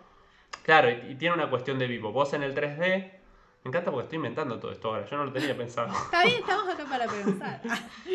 Eh, para, algo, para algo sirve la facultad, para justificar cosas después de que uno las piensa. claro, claro. Ya presentaste el trabajo práctico y después lo entendés. sí. Ya pensaba, ah, yo lo hice por esto y esto Claro. y esto. Así que haber pasado por la facultad me dio esa capacidad Sí, sí, hermosa. Eh, la animación 3D, la animación 3D no tiene eso performático, porque vos no es que estás mostrando algo Claro. Que ya hiciste y, y te tiene que salir bien. La animación 3D vos tenés que, está bien, si bien siempre hay de- hay deadlines y, y entregas que hay que hacerlo rápido, pero vos lo haces en, en tu casa, Sí. tranquilo, o en, la- en tu casa ahora, en la oficina, en algún, en algún momento Sí. futuro, pero vos lo haces en soledad, es más parecido al, al- en ese sentido es más parecido al dibujo o a la pintura en el que vos no estás. Excepto que te pongas a pintar en vivo, que tiene una cuestión más de, de performático, pero en general la- la- el arte no performático es, es eso, es crear algo en, en tu casa o en conjunto con otras personas y después mostrarlo al público sin necesidad de Claro, que te estén mirando. claro, claro. El cine igual tiene esa, esa intermediación entre lo performático y lo... Y es como teatro, espectador. pero Vos- Puedes hacer vos tenés 20.000 un teatro, escenas. pero que mediado por una, por una Pero si vos lo Claro. podés hacer 20.000, pero va a haber un momento en el que ah, lo vas a hacer bien. Claro. Pero bueno, sí, es, es un... Igual no hay que cerrar debates. Los debates lo van a cerrar la gente comentando abajo. Que además Sí. nos sirve el comentario para que, para que nada, el, el video se recorra un poquito más y la gente que busque animación le aparezca primero en las cosas. Así que comenten abajo y nosotros les respondemos si están, son el team animatronic o el team ani- animanotronic. Yo creo que igual, sí, tenés razón, no se puede cerrar el debate porque las mismas definiciones de animación son distintas para todo el mundo. Unos lo llaman un arte, otros lo llaman una técnica, otros lo llaman un lenguaje, otros lo llaman un dispositivo. Eh, es como que es una mezcla de cosas. Unos dicen que es parte del cine, otros dicen que el cine es parte de la animación, otros dicen que es una cosa aparte, eh, es un conjunto Sí, de hecho, técnicas. ¿viste? Jurassic Park es una serie, es una película de animación. Bueno, no. O si yo si tuviera que decirla, si películas yo mixtas. si tuviera que ponerla esa animación yo la pondría en el lado que no. O sea, si Claro, si, hay no. que co- si es, si, es, si es blanco o negro, yo tengo que decir Mm. Jurassic Park no es animación. Pero ¿cuántas pelis Tiene animación. mencionamos y cortos mencionamos hoy que tienen muchísimo live action? Desde Gertie, por ejemplo. Sí, tal cual. Entonces es como que la animación y el live action no se pueden separar muchas veces porque son parte de la misma obra. Eh, así que nada, es complicada la definición de animación porque, porque creo que cambia mucho, depende del contexto en el que uno la está usando. Y bueno, como todas las definiciones, eh, es algo maleable, ¿no? Eh, así que nada, tenemos. eh, nuestra lista sigue con varias cositas, así que fuimos eligiendo bastante, sí, arbitrariamente. No, no arbitrariamente, fuimos poniendo lo que encontramos, lo que nos parecía interesante también. Encontramos un capítulo del autobús mágico, por ejemplo, que es de. que tiene dinosaurios, que se llama El Autobusario. Qué ñoño que es el autobús mágico. Está en Netflix, mírenlo. Es muy ñoño. Tiene esa cosa también súper expositiva. Sí. Y, y lo miraba y digo, qué irresponsable la profesora Rizos. Como que los dejaba a los nenes así, che, bueno, nos vamos. Yo no, no quiero ser el hijo del padre de uno de esos nenes. En un capítulo los mete adentro del cuerpo de Carlitos. O sea, Mal, mal, eso es. ¡qué asco! Eso está mal. es violación de su Rizos. privacidad. Mal. Yo, yo no quiero, si, si algún día soy padre, no quiero Que la firmar la profesora. autorización. Autorizo, autorizo, a mi, autorizo a mi hijo, no sé qué, ¿verdad, padre? Ay, no, ni en pedo te No, autorizo no, con esa A demente. esa profesora no le hables. esa profesora no le hable. Ya sé, ya lo va, que hable con mi abogado esa profesora. Bueno, y después tenemos. Eh, es, envejeció un poco mal el autobús mágico, Sí. pero es entretenido, es divertido y, Sí, gracioso. eh, y aparte, ay, aparte en un momento están corriendo de un, de un, de un tiranosaurio rex, siempre los malos son tiranosaurio rex. Sí. Hay una cosa muy divisoria entre las, en las películas de, de- de animación y de dinosaurios en general, que los herbívoros son los buenos, los carnívoros son los malos. Los herbívoros suelen hablar cuando los, los dinosaurios hablan y Los- los carnívoros no hablan. No, los tiranosaurios Los Rex son- carnívoros son... ¡Ah! Sí, sí, sí, Sí, mal, tal cual.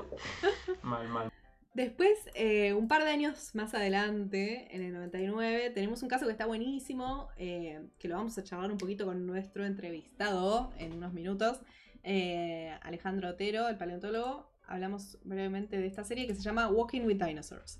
¿Qué pasa? La diferencia con todo lo que venimos hablando es que Walking with Dinosaurs es realmente el- la primera como serie documental de dinosaurios que cambia el paradigma de lo que se estaba haciendo hasta ese momento eh, cambia, cambia el paradigma del documental en muchos aspectos, digamos, se la reconoce como una serie que, que- rompió con lo que se venía haciendo, porque bueno, porque introduce la, animación 3D y la hicieron con, obviamente, con el, con el apoyo, digamos, con el asesoramiento de muchos, de un grupo grande de paleontólogos.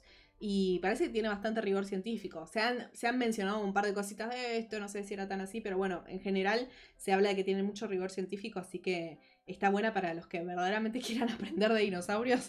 Pueden ver esta serie que representa cómo eran, cómo se movían, cómo eh, se comportaban. No hablan estos dinosaurios, a diferencia de todos los otros que vimos, no convivían con humanos. Pero sí, los escenarios que usaron eh, son de en live action. O sea, que es algo que se hizo, bueno, Claro. como, eh, como fue en Jurassic Park, digamos, que está esa integración de la animación con el live action. Y como se haría un año después también en la peli Dinosaurio de Disney, que ahora vamos a mencionar también, eh, queda buenísima la animación integrada con fondos reales. Le da mucho más realismo. Eh, sobre todo en esa época, estamos hablando del 99-2000, en una época en la que la animación 3D todavía no había llegado al punto de ahora que te hacen un océano súper perfecto, detallado, con la solita, con la piedrita, con esto. Era una época en la que todavía las texturas... no había recursos técnicos. No, no, no, todavía no se Sí, podía. el agua, el viento, los, los árboles, los, escenarios suelen ser muy caros de hacer. Claro, tal cual. Cuando vos en un guion lees, lees agua, ya se te ponen Oh. lo- los pelos de punta porque sabes que va a ser difícil. Acá- Sobre todo si ese agua reacciona y, y- y- y se, se reacciona a los, a los personajes. Una, un agua le pega a un personaje en 3D, es un, es un bondi. Bueno, acá lo, lo hacen. Sí. Claro, Walking with Dinosaurs lo que también me parece que pone de manifiesto es lo, lo ficcional del documental. Porque uno, como, para mí es tan documental como cualquier otro documental que filman en África, porque cuando uno ve cómo se hace un documental, probablemente el dinosaurio que cuenta, o sea, lo, lo documental del documental es muy poco. Si vos, si vos ves un, un documental de un, de un león que está cazando, no sé Claro. qué, probablemente no sea el mismo león el que están filmando en toda Sí. la trayectoria, ni le pase lo que le pasa. Es una reconstrucción de pedacitos Es y es contar una historia Sí. que sirva, que sirva también para, contar algo, algo, algo científico, Claro. claro. Pero, pero también le ponen ficción y que tiene un nene y que el nene está amenazado porque tiene hambre, entonces tiene que salir a cazar. Sí. Entonces, en, en- en Walking with Dinosaurs, para mí está, es súper, es un documental súper documental y no tiene nada que envidiarle a los otros documentales porque, porque pone de manifiesto eh, lo, lo ficcional del documental. Me parece que ese es una gran, una gran, gran valor que tiene. Como no queda otra que mostrar que el documental en realidad es un poco una mentira. Eh, que no está tan, no está tan, aleja, no está tan alejado de la, de De la la ficción. ficción o de la película. Sí. Hay un paper que me gustaría recomendarles, eh, que está en español, que está en internet disponible, que después les ponemos el link, eh, que es de un investigador que se llama Bienvenido León, que se llama La ciencia en imágenes, construcción visual y documental científico.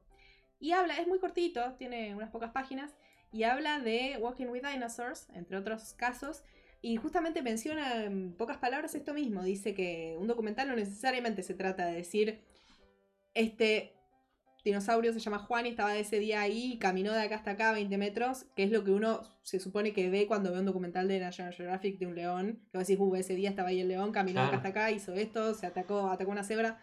Que en realidad, como vos decís, tampoco es verdad. Porque es una reconstrucción que se hace por ahí por meses. ¿Viste? Sí, sí, o para él el león se durmió tres Claro. semanas y no comió y necesitas que, que coma porque necesitas mostrar que el, una el animal ahí. come. Claro. No, bueno, después está la ética del documentalista, que, que verán qué les parece ético o no hacer en ese recorte, en esa reconstrucción, en ese guion. Pero si el documentalista sabe lo que está haciendo y sabe que lo que tiene que, claro, es mostrar de forma, eh, digamos, a partir de, de las reglas del documental, mostrar eh, cómo es la vida de los leones, o en este caso, cómo es la vida de los dinosaurios, cómo se comportaban, cómo, se, cómo creemos que se veían, cómo creemos que caminaban. eh, en, ese, en ese caso no, no tiene sentido preocuparse por si el dinosaurio caminó ese día de tal punto a tal punto. Y la gente cuando ve Walking with Dinosaurs, no, obviamente sabe que eso no fue así, ¿entendés? Obviamente que sabe que es una reconstrucción. Pero la reconstrucción siempre se usó en el documental, de todos modos. Claro. Es un concepto que, que procesamos desde lo no ficcional igual. Sí, sí. Bueno, y en relación con lo que veníamos hablando recién, eh, que la mencionamos, está Después Dinosaurio, del 2000 de Disney, que también hicieron lo mismo, de integrar personajes animados con fondos reales, que está perfecto hecho, está buenísimo. Tenés el agua, como decís vos, que en esa época era re difícil de hacer, y pasa el pterodáctilo, la toca con el ala y el agua salpica. Está perfecto, porque es agua real, que le habrán tirado una piedra en ese momento. Y Sí, o por ahí simularon esa partecita y no era tan caro, ¿viste? Como pasó bueno. una gaviota y la, le Eh. pintaron arriba un dinosaurio, qué sé yo. Eh, nada, está, Sí, está perfecta. Es, es, la primera, es la primera película en 3D de Disney. Sí. Em, si bien se habían usado personajes en 3D, qué sé yo, desde Tron en el 80 y pico, Hmm. eh, la, la alfombra de Aladdin está en 3D, la Claro. escena de la, de la Bella y la Bestia, Sí, pero es la primera película que todos los personajes están animados en 3D. sí. Sí, tiene algunas cositas que se ven un poco, un poco duras igual, qué sé yo, lo- los, monos están un poquito duros Los ojitos me porque tenían sí. pelos, tenían una cosita. Es una peli que está buena, no fue tan bien recibida por la. no pasó medio sin pena ni gloria. Porque a mí me parece que eh, la historia está. no está floja, está bien, Sí. pero es muy parecida a la de Pie Pequeño. Cuando Por la vi, las vi tan, la verdad las vi muy pegadas. Y eh, vi, creo que vi Pie Pequeño, vi la de los dinosaurios del 93 y vi esta. Sí, Y básicamente ahí la de los dinosaurios del 93, la historia destacaba por lo absurda. ridícula que era, pero estas dos se parecían, se parecían mucho. Sí, y se empezó a hacer ahí nomás, ¿eh? O sea, la empezaron a planear esta peli a principios de los 90 y originalmente la querían hacer en stop motion. eh, pero bueno, eventualmente salió Jurassic Park ahí en el 93 y vieron que, bueno, que, que no podían largar una peli stop motion, que era lo que ya se venía haciendo hace 50 años, eh, cuando había pelis de dinosaurios en 3D que parecían reales y que todavía hoy parecen reales, tantos años después. Entonces, bueno, Sí, que ahí Disney se la tuvo... Jurassic Park le, le sigue, le sigue pasando el trapo a, a Dinosaurio. Sí, Jurassic Park es... No, ni hablar. Igual son dos cosas distintas. Eh, esto es animación, es infantil, los dinosaurios hablan. eh, los otros son clones que atacan gente. No digo que sea más verosímil, pero, Claro. pero igual sí se supone que te, te intenta, intenta ser verosímil dentro de nuestro mundo. Porque es un escenario que hasta que te. No, no sé si me mata un paleontólogo, me va a matar Alejandro eh, por decir esto por ahí, pero eh, hasta podría ser real, digamos. Metele que tiene sentido. Sí, pero bueno, está bueno como ese, ese límite interesante entre, entre... Obvio que está del lado de la ficción, pero Sí. es mucho más documental, entre comillas, que la falopa que vamos a ver en este momento, que se llama Era hielo. Ah, Ice Age, eh, la era de hielo, el amanecer de los dinosaurios de 2009, que básicamente es un, es nada, es falopa. Sí, sí, ya es Eh, franquicia así como descarada. Ya, sí, ya, ya no sabían qué hacer. Es la película 8 de la, no sé cuál, debe ser la cuarta, la tercera. Venían bien, porque en la primera vos decís, bueno, hay un humano conviviendo con eh, animales que ya no existen, que está, pero vos decís, bueno, pero no, no pusieron dinosaurios por lo menos, ¿entendés? Como, bueno, pusieron un mamut Claro, que eh, sí sí. convivió con el humano, habrán puesto otros animales que convivieron con el humano, pero no pusieron dinosaurios. Y de repente le mandaron dinosaurios. Sí, Bueno, después se sigue yendo a la mierda, se sigue yendo a la mierda y Sí. no sé por cuál van, pero... No, no. Si, si van a seguir haciendo, no sé. Van a llegar a pie pequeño. Nada, ni la miren si no quieren mirarla. Si tienen un rato. Es muy de domingo a la tarde que si la pasan en la tele. Eh, hablamos del autobús mágico y me parece que tenemos que nombrar a nuestro, a nuestro, a nuestro autobús mágico nacional, Local, sí. eh, local, eh, que es Samba, la asombrosa excursión de Samba, que en un par de veces también viajan al, al Museo de Ciencias Naturales y, y cobran vida a los dinosaurios y siempre traen... Lo que tiene interesante Samba es que no solamente es una cuestión de que se van a la prehistoria, sino que siempre hay un personaje histórico Sí. eh, Florentino Meguino en este caso, que es un paleontólogo argentino conocido, y presenta el tema y siempre hay una referencia histórica a, a alguien importante en la historia argentina. Y bueno, y vamos medio ya terminando, ya la verdad que... Sí, agreguen en los comentarios también si tienen otras de dinosaurios que les gusten, cortos, películas, series, episodios de cosas. Eh, después en los últimos años tenemos el, el, el buen dinosaurio, mi amigo el dinosaurio, no sé cómo la Mi, tradujeron. mi gran dinosaurio, el viaje de Arlo, Ah. tiene muchas traducciones. The Good Dinosaur, 2015, Pixar. Eh, nada, La película, la película más olvidable de Pixar, la más olvidable. Tenés peores, porque yo creo que Cars 2 es peor. Pero esta es la más muy olvidable. para que nenes es- chiquitos. Sí, la nada misma. Sí, Lo cual me, me sorprendió porque me parece que, el- que la premisa de la película es súper interesante. Es un what if. Un what if es qué pasaría, qué pasaría, sí. qué pasaría si algo Sí. hubiese pasado antes. Es como cambiar algo del pasado, como, como hizo Homero, cambiando algo del pasado para el presente. Y tenemos una primera escena en la que están los dinosaurios comiendo. Y tenemos un, un asteroide que va a chocar la Tierra, obviamente, porque se acerca a, todo tiempo, a toda velocidad a la Tierra y lo vemos pasar por al lado de la Tierra. Claro. Y los dinosaurios miran y siguen comiendo. Entonces, ¿qué hubiese pasado si los dinosaurios no se extinguían? Que me parece un- un- una, Una como una explicación. Sí, una premisa interesante y una explicación científica a la convivencia entre los humanos y los dinosaurios. Bueno, y ya casi llegamos al momento de la entrevista. Queremos hacer unas menciones especiales Sí, unas pequeñas menciones. porque nos. Dinosaurios que no son dinosaurios. ¿No? Sí, tal cual. Dinosaurios que no son dinosaurios. Eh, el- en, primer lugar queremos nombrar al dinosaurio más pulenta de toda la historia de la animación, el mejor de todos, que es nada más y nada menos que Reptar. De los Rugrats. Eh, Reptar de los Rugrats era un dinosaurio que era... Me gusta porque es un dinosaurio, es un personaje de televisión dentro de una animación, tiene Sí, esa sí, cosa sí. medio meta.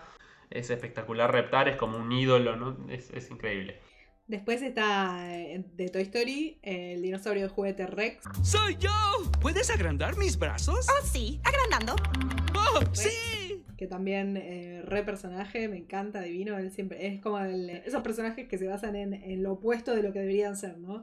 Debería ser el que da miedo, pero cual. es un cagón, así que toda su, toda su trama se basa en eso. Después incorporan a Trixie, que no, no, Sí. pasa, no, no va ni viene en la tercera. Después, en 1980 y X, porque no sé en qué, pero seguro es de los 80, están los Dinobots, que son una versión dinosaurica de, de- bizarra de los Transformers, cuando en un momento se cansaron de transformarse en autos, se encontraron huesos de dinosaurios y se transformaron en dinosaurios, básicamente ¿Por qué no? porque los porque básicamente los Transformers son robots que se transforman en cosas. Claro. Así que la verdad que fue una muy buena idea. Tiene sentido dentro de esa lógica Sí. extraña. Eh, y después la última mención especial de dinosaurios que no son dinosaurios eh, es un documental argentino que se llama El Señor de los Dinosaurios, que es interesante, véanlo. Es sobre un señor que es escultor que hizo unas esculturas gigantes de dinosaurios eh, en un pueblito y tiene una historia muy interesante porque además de ser escultor era ladrón. Entonces cuenta toda su vida, su paso por la cárcel y cómo la escultura, digamos, lo fue llevando a convertirse en el señor de los dinosaurios. Eh, está seguramente en Cinear o se puede conseguir en plataformas así de cine nacional. Eh, creo que el director es Luciano Cito. Ahora sí, llegó el momento. Chan, chan, chan, chan, chan. Vamos a hablar con alguien que sabe en serio de lo que estamos hablando. Vamos a hablar con el paleontólogo Alejandro Otero.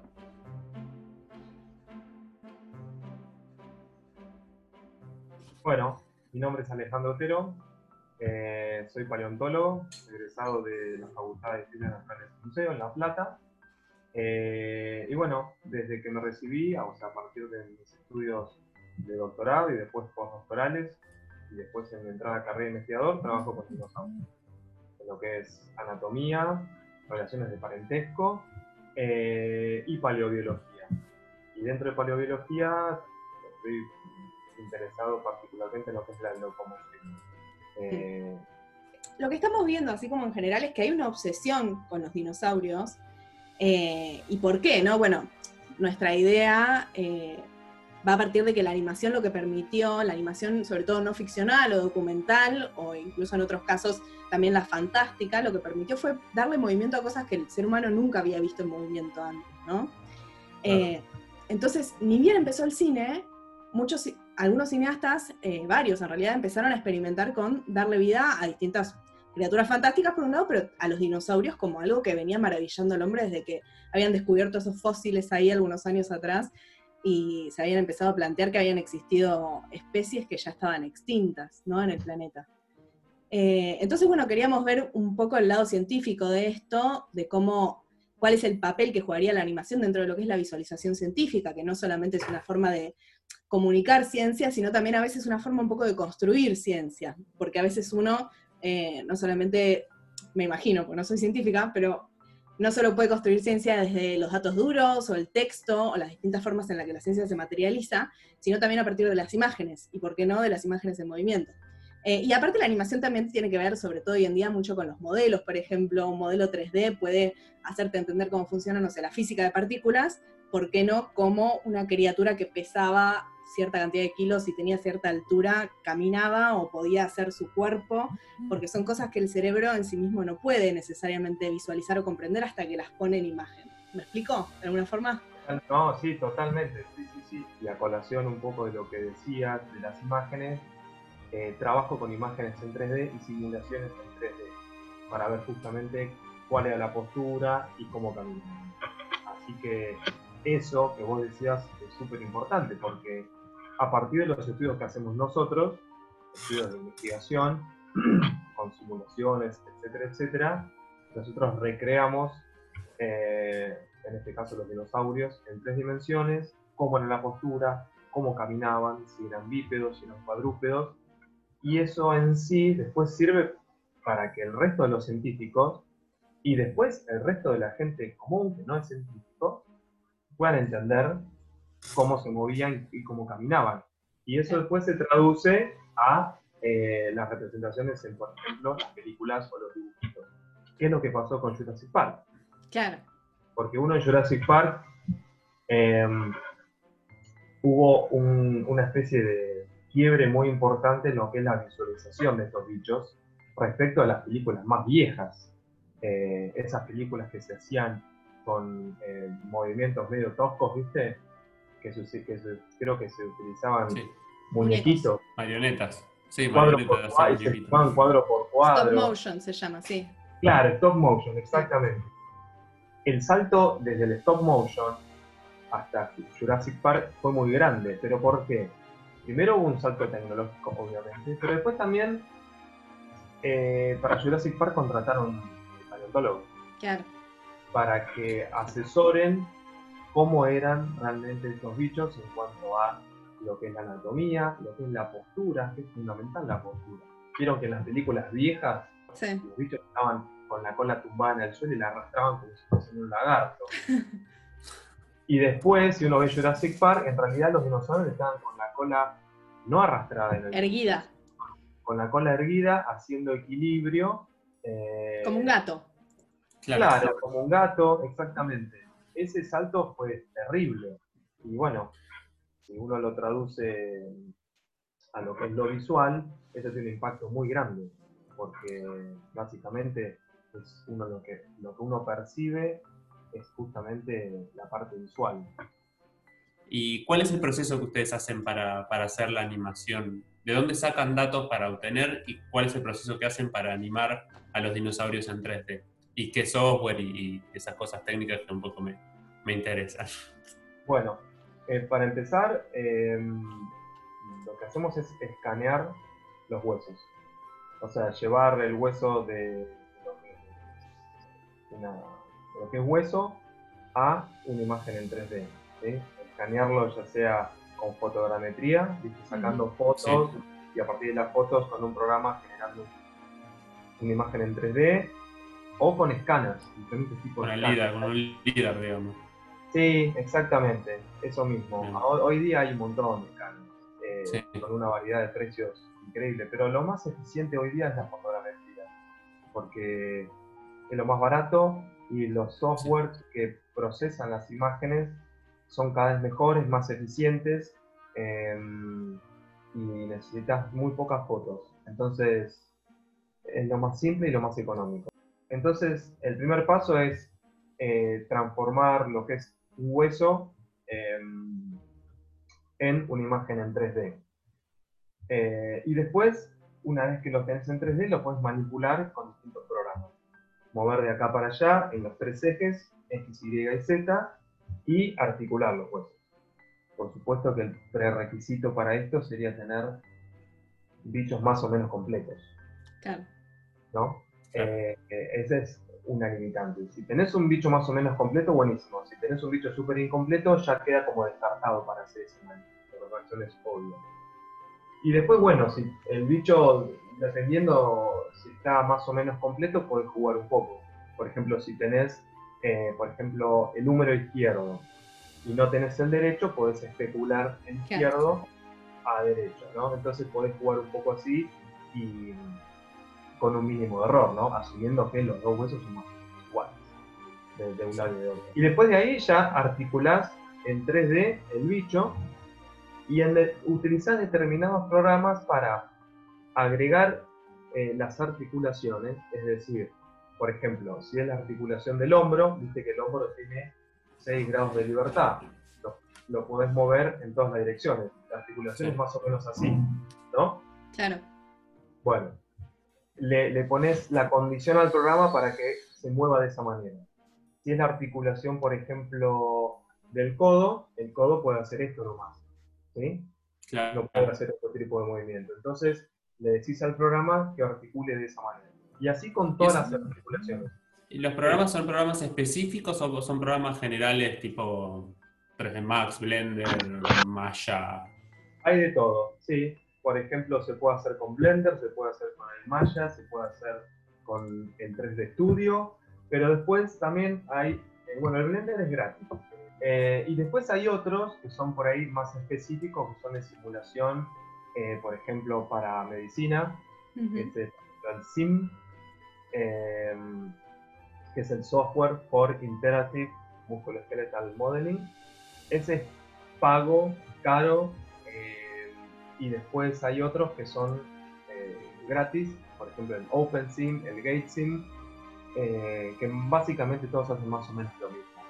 Eh, entonces hay programas que vienen de la arquitectura del diseño, como todo lo que es de Autodesk, después programas más generales como el Blender, que es más para diseño, programas específicos para ortopedia y, medicina como el SIM, que que les decía, y programas aún más específicos que son para simulación eh, mucho más específicos como el OpenSim y el GateSim.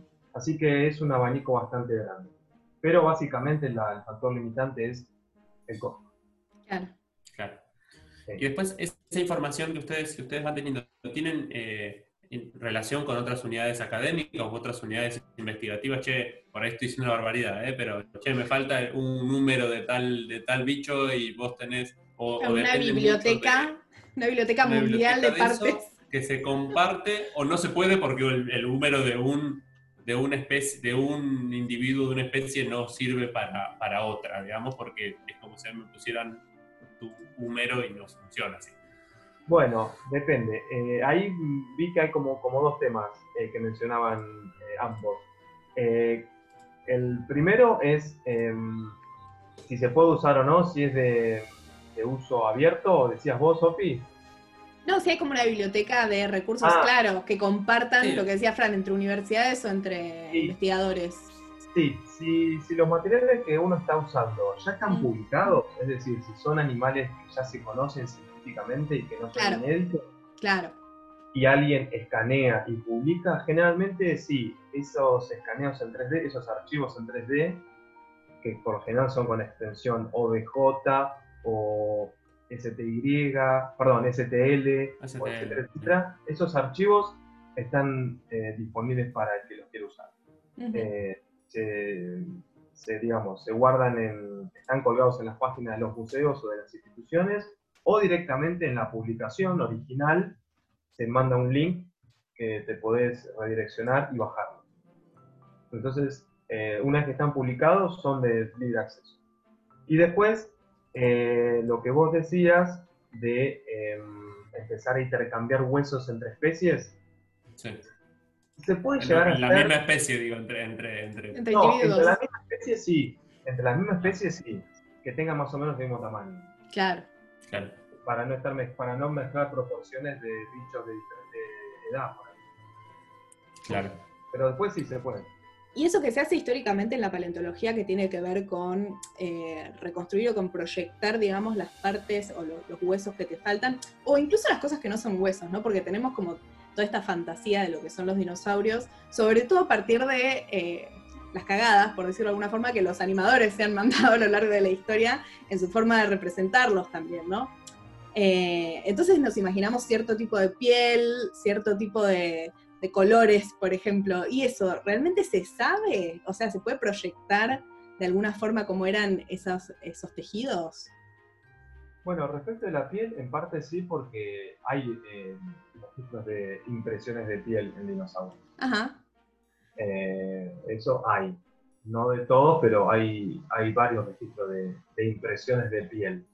Por lo tanto, se sabe más o menos las- los dibujitos o los, los, los relieves que habría tenido en general estos bichos.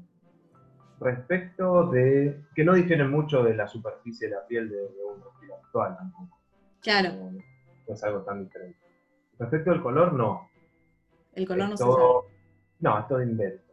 Eh, pero bueno, si uno mira los reptiles actuales, lagartos, serpientes, cocodrilos, e incluso las aves, Mm. eh, nada, hay una variedad de colores terrible, entonces uno podría pensar que hay una gran variedad de colores en los reptiles y las aves actuales, ¿por qué no eh, hubiese habido una variedad similar en los dinosaurios? Entonces ese- esa línea de pensamiento eh, da pie a que puedan reconstruir los dinosaurios con diversos colores.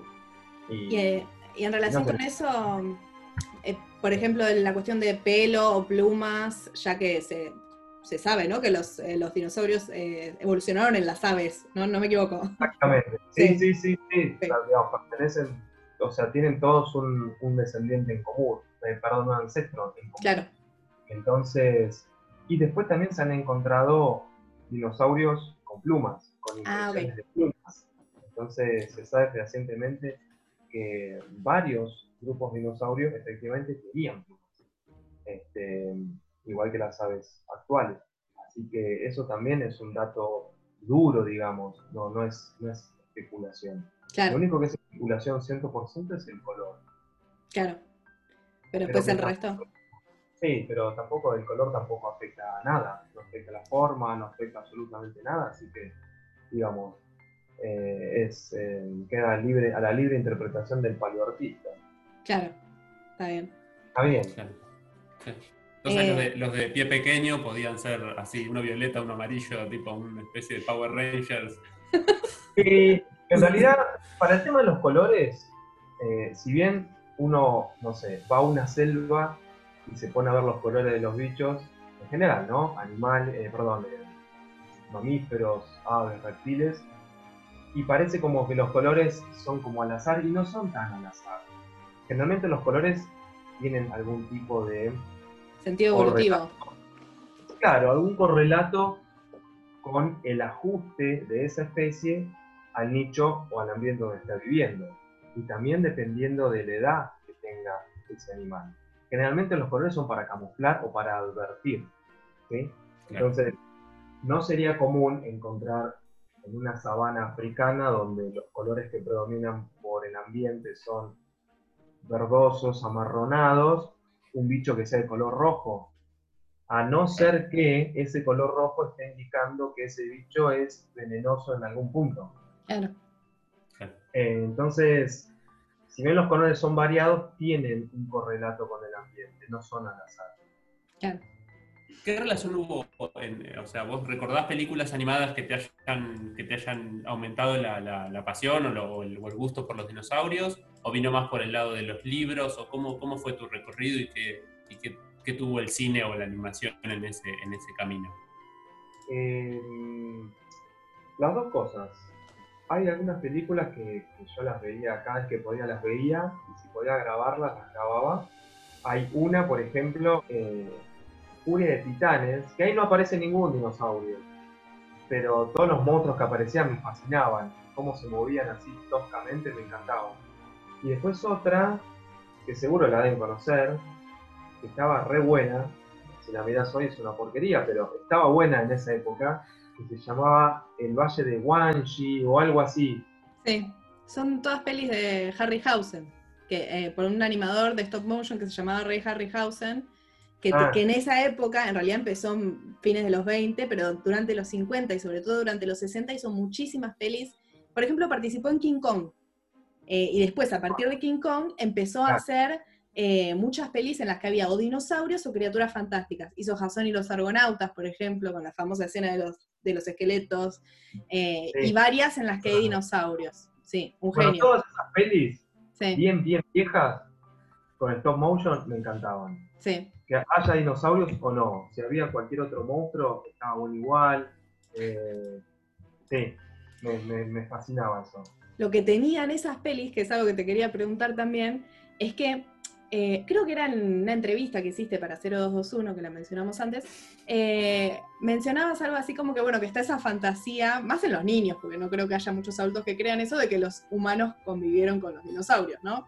Que todos igual sabemos que no, que no fue así. Pero creo, yo mi teoría, a ver qué pensás vos, es que esta fantasía es alimentada por ese boom de películas desde los años 20 hasta los Sí. 70, porque hay muchas en los 70 Hasta también, Los picapiedras, digamos. Hasta los picapiedras. Que Sí. esas películas de ciencia ficción o fantasía o lo que sea, en la que los humanos de alguna forma u otra se encontraban con dinosaurios. Hasta Jurassic Park incluso, porque clonación es otra forma de, de ciencia ficción. Sí, sí, Entonces- de hecho, ahí.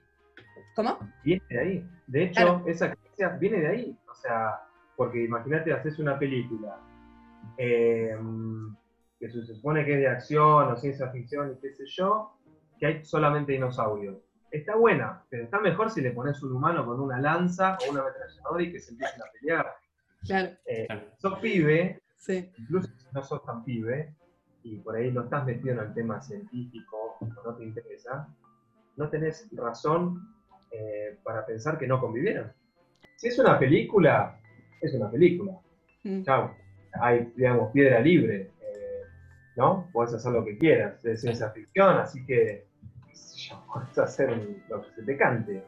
Eh, si es un documental, medio como que ya no, porque un documental se supone que eh, deberías poner información verídica. En mi caso particular, por ahí llama la atención, no, a ustedes, a mí no me llama mucho la atención las recreaciones de los dinosaurios en la pantalla grande. Qué loco. Cuando era más pibe, sí, Mm. pero después más de grande eh, empecé a perder, eh, digamos, interés. Me encantan los dinosaurios porque trabajo de eso, pero en lo que es representación hoy día, en la pantalla grande, perdí el interés. Eh, así que no sé si en los documentales eso se pone información verídica o no. Pero si es una peli, podés hacer lo que quieras. Puedes hacer dinosaurios eh, con dos cabezas, volando. Da igual. es Pero pará, pará, había dinosaurios que volaban, ¿o no? No. No, ¿y qué eran? ¿Eran otra cosa? Claro, eran parientes Ah. cercanos. ¿Vos decís los pterosaurios? Sí, metele, Estos no sé cómo se llama. Sí, pico. Sí, sí, los- sí. Los que volaban. No, no, no, esos no eran dinosaurios. Ah. Eran digamos, los dinosaurios y esos y los reptiles voladores pertenecen a un mismo grupo, Mm, ¿sí?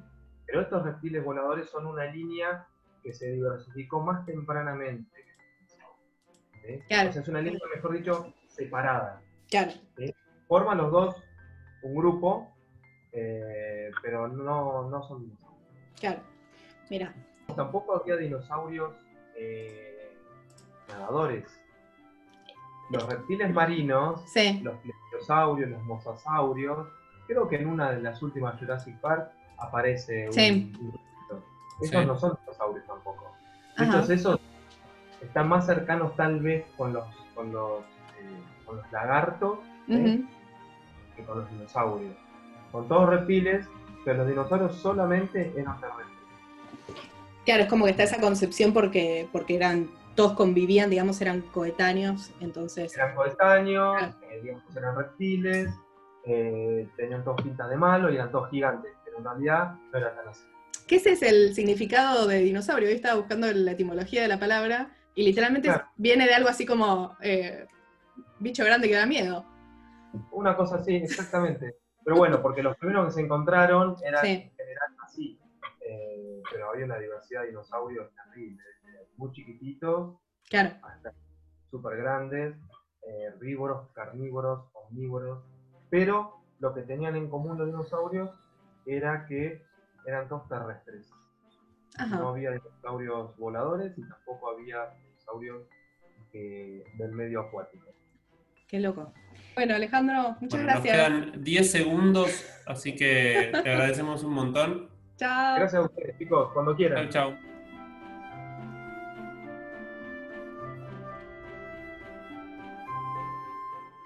Bueno, esperamos que les haya gustado. Muchas gracias, Alejandro, por tus respuestas. Nos quedamos re manija de seguir charlando, así que ojalá que en algún Sí, momento. yo tengo más preguntas para hacerle. Quiero, pero ya, ya no sé, no va. Siempre queremos decir, siempre, cada vez que terminamos un capítulo, decimos tenemos que hacerlos un poco más cortos los capítulos. Y después nos encontramos con unos crudos de 7 horas y tenemos que cortarlos. Siete no, pero Eh, el relojito pero- dice casi tres.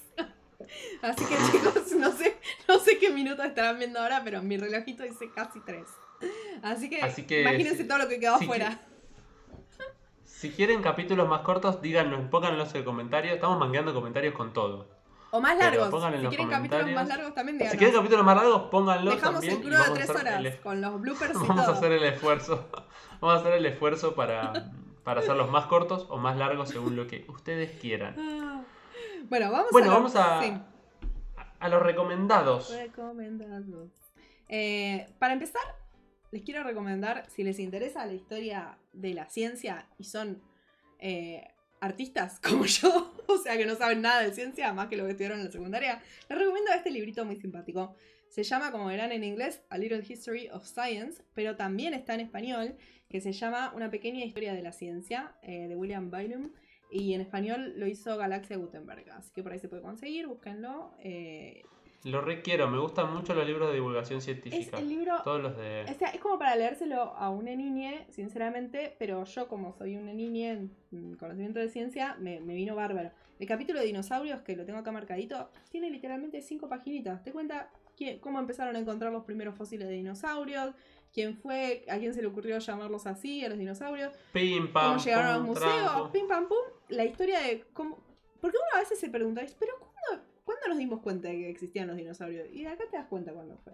Y así la historia de todo, cómo descubrieron el átomo, cómo descubrieron, qué sé yo, eh, la electricidad, quién descubrió, como todas esas cosas que, que uno se pregunta, Lo requiero. ¿desde cuándo sabemos esto? ¿Desde cuándo se construyó este conocimiento científico? Lo requiero leer. Todo lo que es, todo lo que es divulgación científica, tipo Ciencia que ladra, esos libros, Sí. o todo lo que es del gato y la caja, los Sí, amo. Que Tal cual. tengo épocas en las que lo que único que leo es eso. eh, así que lo voy a leer. Sí, a mí también me, gusta, encantan. me gusta bueno, después te lo presto si querés. Después, como ya les dije, eh, estos dos libritos que tienen acá de Adriana Encinas, que son Animando lo Imposible sobre los pioneros del stop motion, de Diablo Ediciones, y el eh, fanzine Puppets and Clay, que tiene cinco o seis fan- eh, números. Yo tengo un artículo en uno de ellos, una entrevista a Juan Pablo Zaramela, creo que en el quinto, si no me equivoco. Pero bueno, si los compran algún día, cómprenlos todos juntos, que igual salen uno o dos euros, así que no está tan mal. Después, ¿qué más tenemos? Bien, y Yo no creo que haya- no puedo creer que hayamos llegado a este capítulo sin haber recomendado antes. Eh, el, mira, otra de las grandes cosas platenses que podemos estar orgullosos es de Te lo resumo así nomás. No sabía que era platense. Eh, es platense, Jorge. De hecho, tengo amigos en común con Jorge y yo no lo Y si conozco. es de La y Plata- me quiero morir porque no lo conozco. si es de La Sí, Plata sí. tenemos Si nos primos ponemos- en común, Si seguro. nos ponemos a hurgar, somos primos. Eh, probablemente yo Sí, sea sí, primo. Pues eso y es lo que nosotros creo. dos seguro somos primos lejanos de algo. Y bueno, particularmente el resumen de, de Jurassic Park. Claro. Eh, todos, los, todos los resúmenes de animación, así como hasta Sí. ahora recomendamos mucho. Si ya terminaron el libro de Juan Esclar, que ya tantas veces que se los recomendamos ya lo tienen que haber comprado Sí, y leído y escuchado los podcasts y todo. Miren todos los resúmenes de, de Jorge. Igual todo el mundo que está, tiene YouTube, Sí. digo, te lo resumo así nomás, No así que no sé por qué estoy recomendando esto. Pero ver en el de Jurassic Park otra vez a la luz de esto que estamos charlando hoy.